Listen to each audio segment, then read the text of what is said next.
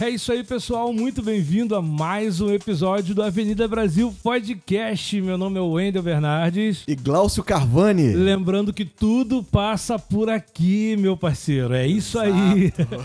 então, aí a gente tem uma novidade super legal aqui. O nosso programa é, é, hiper interativo. E aí, pegando essa onda de interatividade, lembrando que o nosso, a nossa rede social lá no Instagram é arroba AV Brasil Podcast. Siga a gente, compartilha nosso, nosso conteúdo nas redes. E o nosso amigo, nosso seguidor, o Rodrigo Oliveira, ele foi lá e num, num quiz que a gente fez, numa enquete que a gente fez meio de semana, ele deu a sugestão de falar sobre a música dos anos 80, aquilo que. É, meu amigo. Não é, é muita coisa. Acho que não é cabe muito... num programa, né? É. Olha, Rodrigo, vou te falar, hein, cara. O assunto é muito bom. Realmente agradeço aí pela sugestão, tá? Mas a gente tem aqui um tempo limitado para poder apresentar e cara, daria é pra ficar vasto, um ano, né? É daria para ficar um ano falando sobre isso, de verdade. E aí, assim, a gente não tem como falar sobre música dos anos 80 sem a gente fazer a introdução, sem a gente falar sobre a música dos anos 70, que de certa forma é, é hiper introdutório para os anos 80. Você curte música dos anos 70? Pô, demais, cara. Vou te falar, eu sou fã de carteirinha, do Yes. Eu gosto muito de progressivo, né? Uhum. Gosto também de rock, de, do James Brown, do funk, né? Curto muito disso, mas é, eu cresci basicamente ouvindo Emerson Lake Palmer, Yes, Gentry Giant. São bandas Caraca. da década de 70 que me, me influenciaram bastante. E a sonoridade dessas bandas é, acabaram influenciando inúmeras bandas. Assim, é, não sei se você que está ouvindo a gente agora curte essa, essa, essa linha. Não curtindo, você vai ver aqui no Brasil que existem, existia ou existe, enfim, muita referência dessas bandas lá fora. Você via timbragens que eram usadas você falou do Emerson Lake Palmer, que é uma banda de rock que não tinha guitarra, né? Exato. E usavam sintetizadores, órgãos, né? E o protótipo do teclado lá atrás, em 70 e pouco e tal, 60 e pouco, 70 e pouco. E aqui no Brasil, bandas tipo Vimana, banda, o próprio Beto Guedes, né, que exato, tem uma sonoridade cara. muito exato, progressiva. É, exato, Beto é, é, um, então, Beto Guedes, cara, realmente ele é uma representação do som, né, progressivo aqui no Brasil. É Sim. É assim como o, Sagrado Coração da Terra. Putz, nossa. É, mas mutantes. essa galera é, é mutantes, Nosso cara. Deus, né, cara? Mutante que é muito anterior. Tá. O papo não é progressivo não é, e não, não é. é. é. Vamos, tá vendo como é que gente, daria é, um programa Eu tô viajando aqui já. Mas, assim, o que acontecia? Essas bandas, cara, eram, era, eram bandas que exigiam assim, uma infraestrutura enorme, né? Pô. Então, pô, pra fazer um show eram carretas de, uhum. de equipamento, né? Uhum. E aí a gente tem um histórico assim, né? Eram músicas que eram tocadas à vera, Sim. sabe? Eram gravadas em estúdios também enormes, é, né? É. Inclusive, você estava me falando aqui um, um, caso, né, sobre o Led Zeppelin, né? É, o Jim Page, que é, graças a Deus, está vivo aí ainda, né, super ativo na música, que é o guitarrista do, do, do Zeppelin, aquela época lá de, de, né, de, de boom do rock and roll, ele foi lá e comprou um castelo para poder fazer gravações mais fiéis de bateria nos porões do castelo, onde eram os calabouços de um castelo medieval o, o, o, John Bohan montou a bateria deles, plugaram, plugaram não, né? Eles instalaram os, os, os, microfones. Na época, as gravações eram em oito canais e as gravações eram ao vivo, exato, não tinha overdubs. É, errou, volta todo mundo. O problema é seu, errou, volta, né? É. Aí, às vezes, aquela história do baterista errou, todo mundo olha pra cara do baterista assim, tipo, pô, mano, sacanagem, exagerou agora por quê, né? É. Vamos ter é. que voltar por sua causa cidadão. Exato, exato. Era desse Aí, por isso que o pessoal hoje entende, né? Porque eles brigavam tanto. As bandas não é, duravam muito tempo é, tal. Beatles que... durou o quê? 10 anos? É, é, exato. Infelizmente, né? É. Mas e aí, enfim. E aí a gente vê que chegamos aos 80, né? Uhum. E aí virou uma chave, né? Sim, completamente. Cara, virou uma chave por quê? É, o que as pessoas ouviam muito na década de 70, né, deixou de ser ouvido de uma maneira, né? Porque a sonoridade havia mudado, né? Sim, é. então é. entrou nesse contexto uhum. é, bandas que utilizavam recursos é, como o MIDI, né? Uhum. O, o, MIDI como sendo um, um, instrumentista ali, quer dizer, um multi-instrumentista, uhum. né? Que fazia diversas coisas. Isso eu acho que acabou marcando, timbrando a é. década de 80, porque é, muitas das bandas desse período passavam a usar o recurso eletrônico para poder é, é, ter uma produção rápida, né? Até porque Sim. um disco no passado levava um ano, dois anos para sair é. e no caso da década de 80 era meses. Sim. Não, e hoje em dia, se você imagina, a gente falou de, de, de um castelo, hoje em dia você grava um disco na sua sala no seu quarto. É, hoje em dia mudou né? demais, né? Então, assim, do calabouço, né, de Jim Page pra, pra sala de todo mundo. Exato. E, é, você falou sobre a questão do MIDI, e aí a gente vai ressaltar grandes artistas do pop, principalmente, que usaram esse recurso, né? É, aquela bateria eletrônica que todo mundo já ouviu nos discos de Madonna, de Michael Jackson e de, de uma infinidade de artistas, porque principalmente esses dois artistas meio que ditaram moda nos anos 80 na onda do pop, né? É Exato. inegável. Né? É, até grandes artistas do rock tocaram com esses caras em algum momento. Van Halen, né, fazendo guitarra em algumas músicas de, de Michael Jackson, exato, por, exato. que era um super músico em ascensão na época dos anos 80. Sim. O próprio Van Halen usava, né, é, é, teclado, aquela, aquela sonoridade digital também Sim. e tal, uh, que era, nossa, super icônico, né? O rock pouco usava isso e ele usava pra caramba e não perdia nada, era genial do mesmo jeito. E aí essa parada do MIDI, ele acabou fazendo várias bifurcações, porque bandas que eram bandas de pop rock acabaram entrando nessa onda mais industrial, tipo Nine Inch Nails, tipo Tears for Fears, que Boa, cara. flertava então, muito exato, com o industrial. Tears for Fears é uma boa representação. Eu sou apaixonado por é. Tears for Fears, Então, assim, eles usavam, eles usavam bastante nesse recurso, é. né? né? Com Shout, por exemplo, né? Tu é. vê ali, né? A presença do nosso mídia. Eu acho que isso marcou muito, né, a década de 80, 80. né? Uhum. Como um recurso. Eu quero deixar isso bem claro, senão o pessoal vai. É, Mas, assim, é, existiram também bandas que não utilizavam esse recurso, é, que era sim. a gravação a Vera ali. É, tanto no cenário nacional quanto no cenário internacional. Vamos uhum. falar um pouquinho agora dos cenários. Né? Pois é, então, aqui no Brasil, os anos 80, eles foram, assim, foi uma explosão musical no Brasil, né?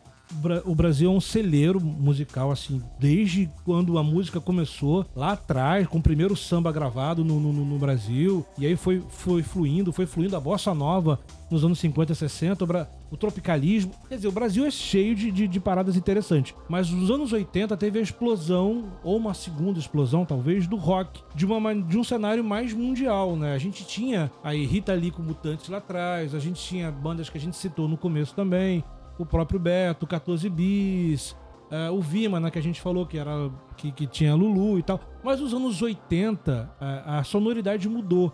Aí chegam bandas tipo Legião Urbana, bandas tipo. É, Paralamas, Paralamas, né? Titãs. Biquíni Cavadão. Biquíni Cavadão era uma banda que usava recurso MIDI, né? É, usava muito. Acho que a Legião chegou a usar também alguma coisinha no, no, disco 2 ou 3 e tal. Usava algumas paradas. E assim, essa explosão musical, assim, eu não conheço ninguém dessa geração que não foi afetado pelo rock comportamento, seja musical ou seja, seja comportamental. E aí a gente não tinha plataforma de música, a gente não tinha aí no seu celularzinho, você tem um aplicativo de música aí agora baixado, sei lá, você tem o Deezer, você tem o Spotify. E aí, é uma dessas. É, de repente, você tá ouvindo a gente agora por uma dessas plataformas, né? Exato. E isso aí não existia nessa época. E o que existia era. Eram os, os LPs, né? Que, e aí, como é que você fazia para você ouvir música? Seu amigo comprava o seu amigo rico comprava o LP. e você fazia o quê? Você que era pobre, né? Você comprava uma fita cassete. né, de boa qualidade. ou nunca de é, boa qualidade, é. né? Nem sei. E aí você fazia uma, uma pequena cópia uhum. daquele disco. e isso lhe garantia que você poderia ouvi-lo também, né? Você então, sabe. Ah, aconteceu nesse período, né? Sim, pra que, caramba. Que acabou, assim, a aquisição de vinil era uma coisa cara, né? Muito caro. Era bem caro e, e, isso acabou criando, né? As pessoas queriam ter, é. queria ter o trabalho daquele artista. Sim. E isso acabou levando pessoas a terem é, fita cassete para fazer cópias. E é um negócio que era assim, era institucionalizado. Você comprava o seu sonzinho, o seu som já vinha com, com, com player de cassete, que era um gravador também. Você colocava a fitinha ali, você conseguia gravar do rádio você conseguia gravar do, do, do, do, vinil do seu amigo, né? Sim. E aí você fazia a sua própria playlist pra você colocar no seu, no seu Walkman para você ir ouvindo pro trabalho, na rua e tal, que era muito onda, né? Exatamente, cara. E assim, eu, eu lembro de um amigo meu, cara, que ele tinha, na parede dele, assim, ele tinha diversos cassetes. Nossa. Diversos, diversos. Muito sonho. Sabe? Um mundo de cassete e, e, um mundo de vinil, cara. Assim, ele tinha muita coisa. É, então, assim, tinha pra mais de mil, cara, uhum. pra você ter uma ideia sabe? Ele, assim, ele não era músico, né? Mas ele curtia demais música e ele tinha diversos trabalhos. Era o, era o músico essencial, o músico na essência, exato, né? Ele não tocava, exato, não era exato. musicista, é, mas ele é, é e aquilo, assim, e ele fazia o seguinte, né? Que ele às vezes copiava, né? Mas ele sempre botava assim: olha, eu vou ter, ter essa cópia, mas quando tiver grana, eu vou comprar o disco. Tinha isso, é, né? Exato. É, não, porque. Porque, porque o, ele queria ter a ficha técnica, ele queria Nossa, ler, ler ali, onda. Né, ter a capa do disco. Sim. Ele queria muito isso. E aí, como a gente não tinha o disco original sempre, né? Você não tinha essa possibilidade de ter sempre o disco original do artista, você, além de gravar, você fazia arte na própria capinha ali, né? Quem nunca? É. Colocava o nomezinho lá, colocava as faixas e tal. Eu lembro, eu lembro muito da, das, das coisas que eu via do Joel, que é um amigo nosso é. em comum, né? Saudoso Joel, um irmãozinho sim, sim, nosso. Sim.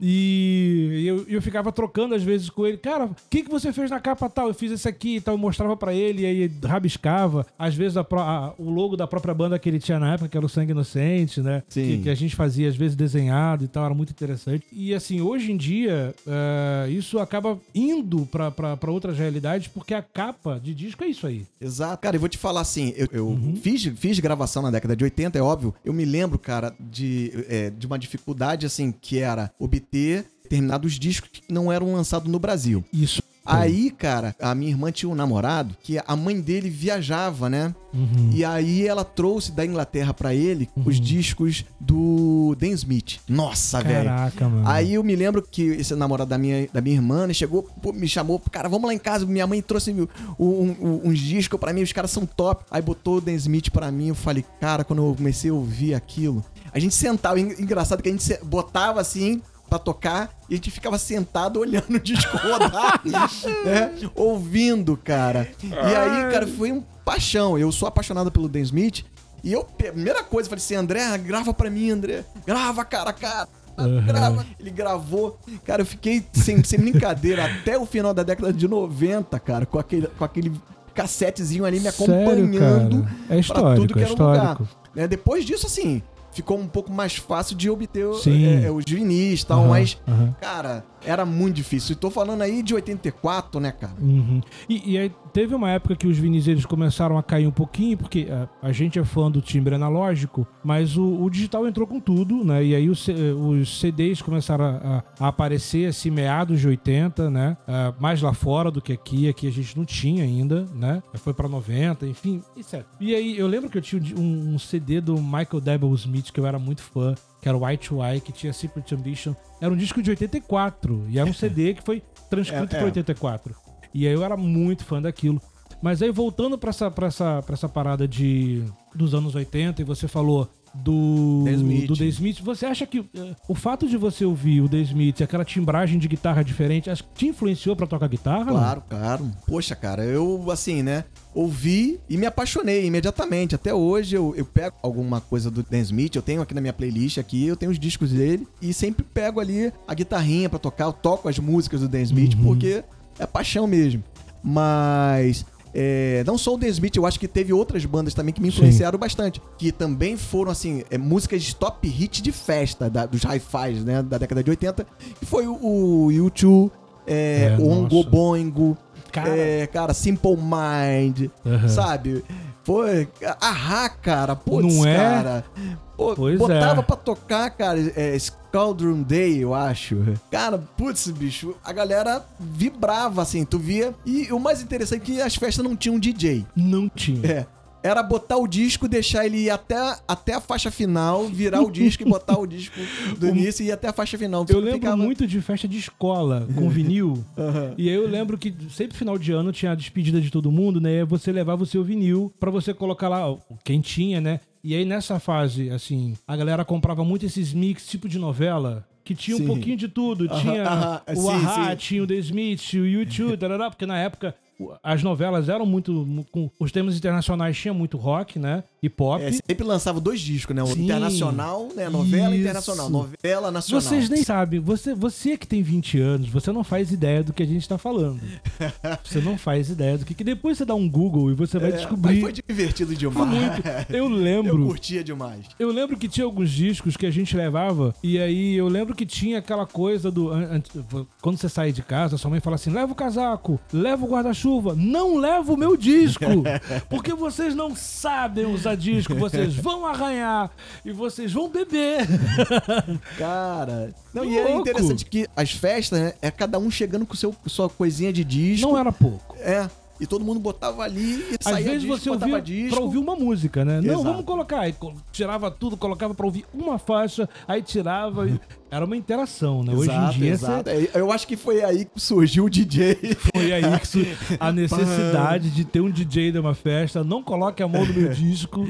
exato, cara, exato. Mas, assim, no cenário nacional, né? Paralamas veio muito forte também, uhum, uhum. né? Com óculos, sabe? Eu acho é. que foi, foi, foram músicas que marcaram, né? É, aquele período. Legião, cara. É. Né, não preciso nem falar aqui, não. porque falar de da década de 80 sem. sem é, é, falar de Legião Falar de Legião, cara. Eu tenho muitos amigos que começaram na música porque aprenderam alguns acordes no violão para tocar Legião Urbana na escola. É, eu sou um desses casos, Aí. né? Eu aprendi a tocar Legião. Eu ali. achava que era por causa do Yes. não, é Jurava. é difícil, cara. É difícil. difícil. Até né? hoje tem coisas dele que me dá muito trabalho para tirar. é, mas uma banda também que foi muito hit, assim, da década de 80 foi o Engenheiros do Havaí, cara. Pra caramba, né? Uma sabe? banda do Sul, Pô, né? cara. É, Junto sabe? com o Cidadão Ken, talvez, né? Também. isso. isso que era uma super banda também, nossa. Agora, também, né, a gente tá aí lembrando aqui, né, galera? Estamos lembrando aqui Ratos do Porão. Putz, Né? Muito punk, muito hardcore. É. Ame ou deixe, mas é aquele negócio. Ratos do Porão é. representa muito o hardcore nacional. Exato. Né? Um pouquinho antes dele vinha o Camisa de Vênus, né, com Marcelo Nova, uhum. né, trazendo ali um som, né, é, mais sarcástico, mais cômico, é, né, é. que era, né, e, e algumas letras bem legais também. Kid Vinil. Kid Vinil, putz, cara, Kid Vinil era, era cômico demais, era o nosso Mamona Assassina, né? É, pois é. Pois é. E era super divertido, porque é, o rock anos 70, ele tinha aquela coisa séria, né? Aquela, as letras de Pink Floyd, né? aquelas coisas, aquelas viagens com ácido, né? Uma coisa louca de séria. A, a música aí, tinha que te propor algo, né? É assim, isso tipo, aí, olha, era um questionamento, é. né? O problema é seu.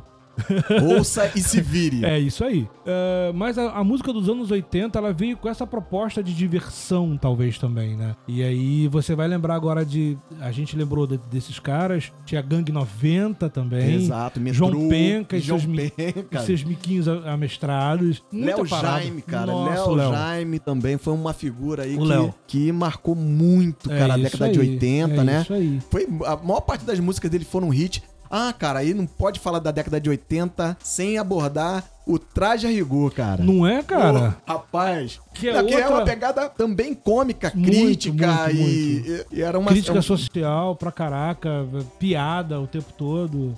Exato. E muitas músicas do, do, do Traje a Rigor hoje em dia não seriam tocadas. É, é né? exato. Algumas é. de repente envelheceram mal, outras não, mas enfim, aquela, aquela parada. Mas Sei foi lá. assim, mas é, foi uma coisa que marcou a década de Sim. 80, né? E a ideia de uhum. sair do limite, né? De tocar assuntos, né, que são polêmicos, né, pra, pra sociedade da, da década uhum. de 80, era o que aquelas bandas elas se proporam a fazer. É. Isso foi bem legal né? Sem dúvida. Porque levou a, a gente a ter, né, novos posicionamentos políticos, Sim, sociais, nossa. né? E muita coisa veio aí por causa dessa, dessa condição, Sim, né? não. É, você vai ouvir qualquer banda, inclusive essas mais cômicas, qualquer banda do, dos anos 80 e eu duvido que não haja uma crítica social nas letras dessas bandas. Tem. Claro exato, que tem. Exato. E aí a gente vai falar do meio que o pilar, né, dos anos 80 de algumas bandas. Você falou do U2, você falou do The Smiths, Sim. você falou da Legião Urbana. Sim. E tem o The Cure também, Puts, que é uma banda